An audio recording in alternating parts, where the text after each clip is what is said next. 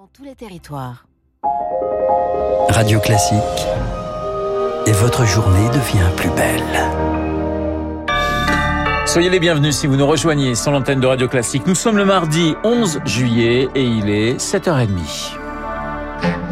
La matinale de Radio Classique avec Renaud Blanc. Et le journal de 7h30 présenté par Lucille Bréau. Lucille, c'est un sujet qui a le potentiel d'une bombe sociale, les ZFE, les zones à faible émission. Lancée en 2019, elle suscite mécontentement et inquiétude. La pollution de l'air tue 47 000 personnes chaque année en France, mais ces mesures de restriction de circulation pour les véhicules les plus polluants sont loin de faire l'unanimité. Bonjour Lauriane Tout-le-Monde. Bonjour. Hier, le gouvernement a revu à la baisse le nombre d'agglomérations concernées par les ZFE. Oui, le nombre de villes concernées par les ZFE passe de 11 à 5. La qualité de l'air s'étant améliorée, notamment à Toulouse, Grenoble et Reims. Le gouvernement lâche du lest au total pour une quarantaine d'agglomérations. Fini le classement en ZFE. Ce sont des territoires de vigilance. Les restrictions de circulation y sont possibles à la carte, au cas par cas.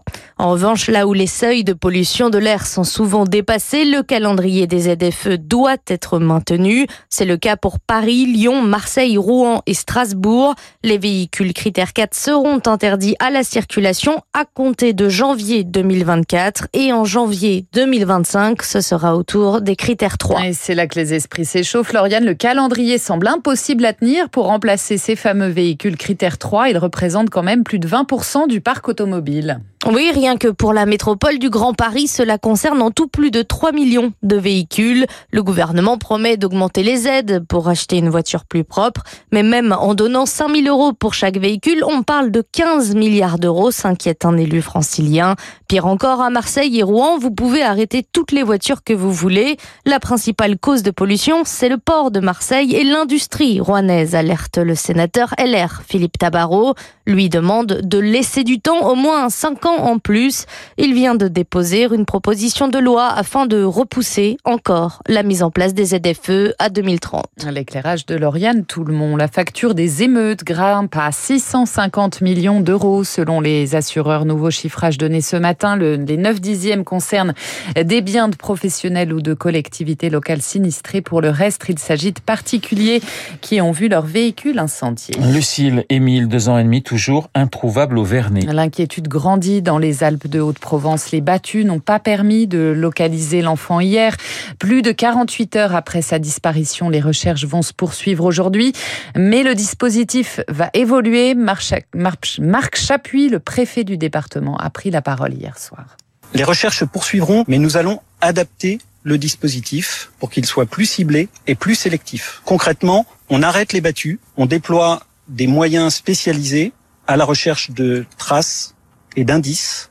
Les battus n'ont pas apporté euh, la réponse euh, attendue. Nous n'avons ne sommes pas parvenus à localiser l'enfant, mais nous poursuivons les recherches, nous restons sur le terrain et nous adaptons le dispositif, en particulier pour répondre aux besoins de l'enquête. Marc Chapuis, le préfet des Alpes de Haute-Provence, plus de 500 personnes ont répondu à l'appel à témoins depuis samedi. À partir d'aujourd'hui, le site sera fermé à toute personne étrangère au bourg. Les recherches vont se resserrer sur le hameau du Haut-Vernay. Elles seront exclusivement gérées par les militaires.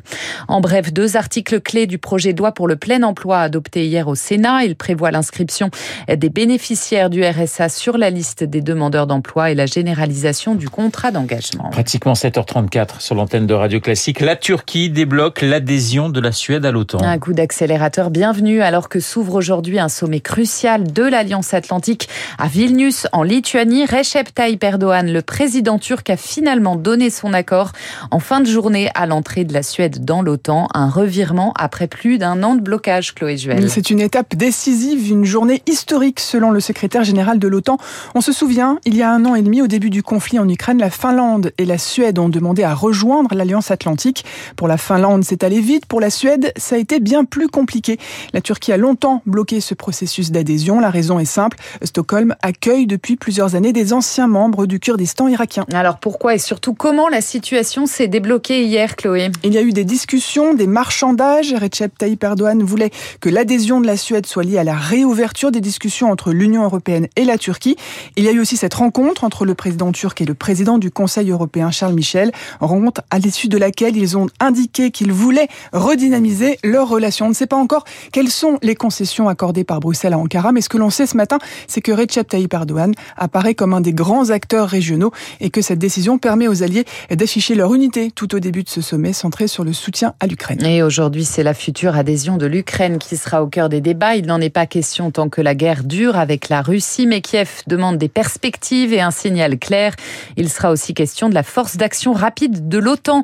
C'est 40 000 soldats déployables rapidement. Le secrétaire général de l'Alliance, Jens Stoltenberg, voudrait qu'elle monte à 300 000 hommes.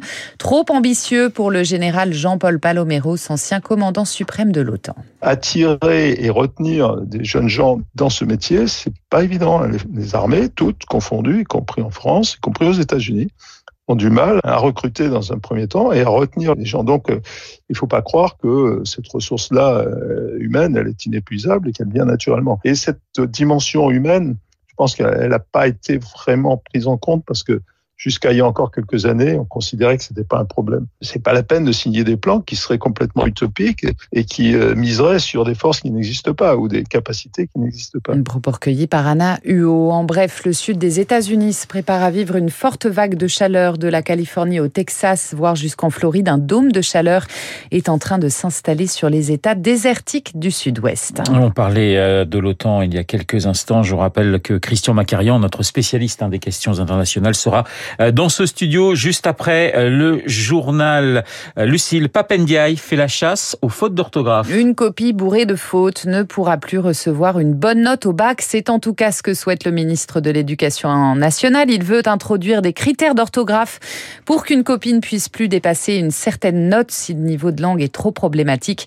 Pour Sophie Vénétité, secrétaire générale du SNES FSU, le premier syndicat des professeurs de lycée, ce n'est pas au bac qu'il faut régler ce problème. Cette question de la prise en compte de l'orthographe, on se la pose tous les ans entre correcteurs, notamment parce qu'on s'aperçoit qu'il euh, y a effectivement euh, des élèves euh, qui font beaucoup de fautes d'orthographe, mais on s'aperçoit aussi que ces élèves-là, c'est souvent ceux qui ont bah, du mal à exprimer leur raisonnement, du mal à exprimer leurs idées, qui ont déjà des notes très faibles. Donc finalement, souvent nos inspecteurs nous disent l'orthographe est déjà comptée. En fait, il y a un vrai sujet sur la question de la maîtrise de l'orthographe, mais il faut pouvoir la traiter en amont, alors même qu'on sait qu'on a perdu des heures de cours de français en collège lors de la dernière réforme de 2016 et que on n'a pas le temps au lycée de s'arrêter sur ces questions-là et que par ailleurs, on manque aussi de professeurs de français. Sur tous ces éléments-là, Papendia, il reste bien silencieux. Un propos recueilli par Marine Salaville et puis Sébastien Grosjean, écarté de son poste de sélectionneur de l'équipe de France de Coupe Davis, même s'il reste capitaine.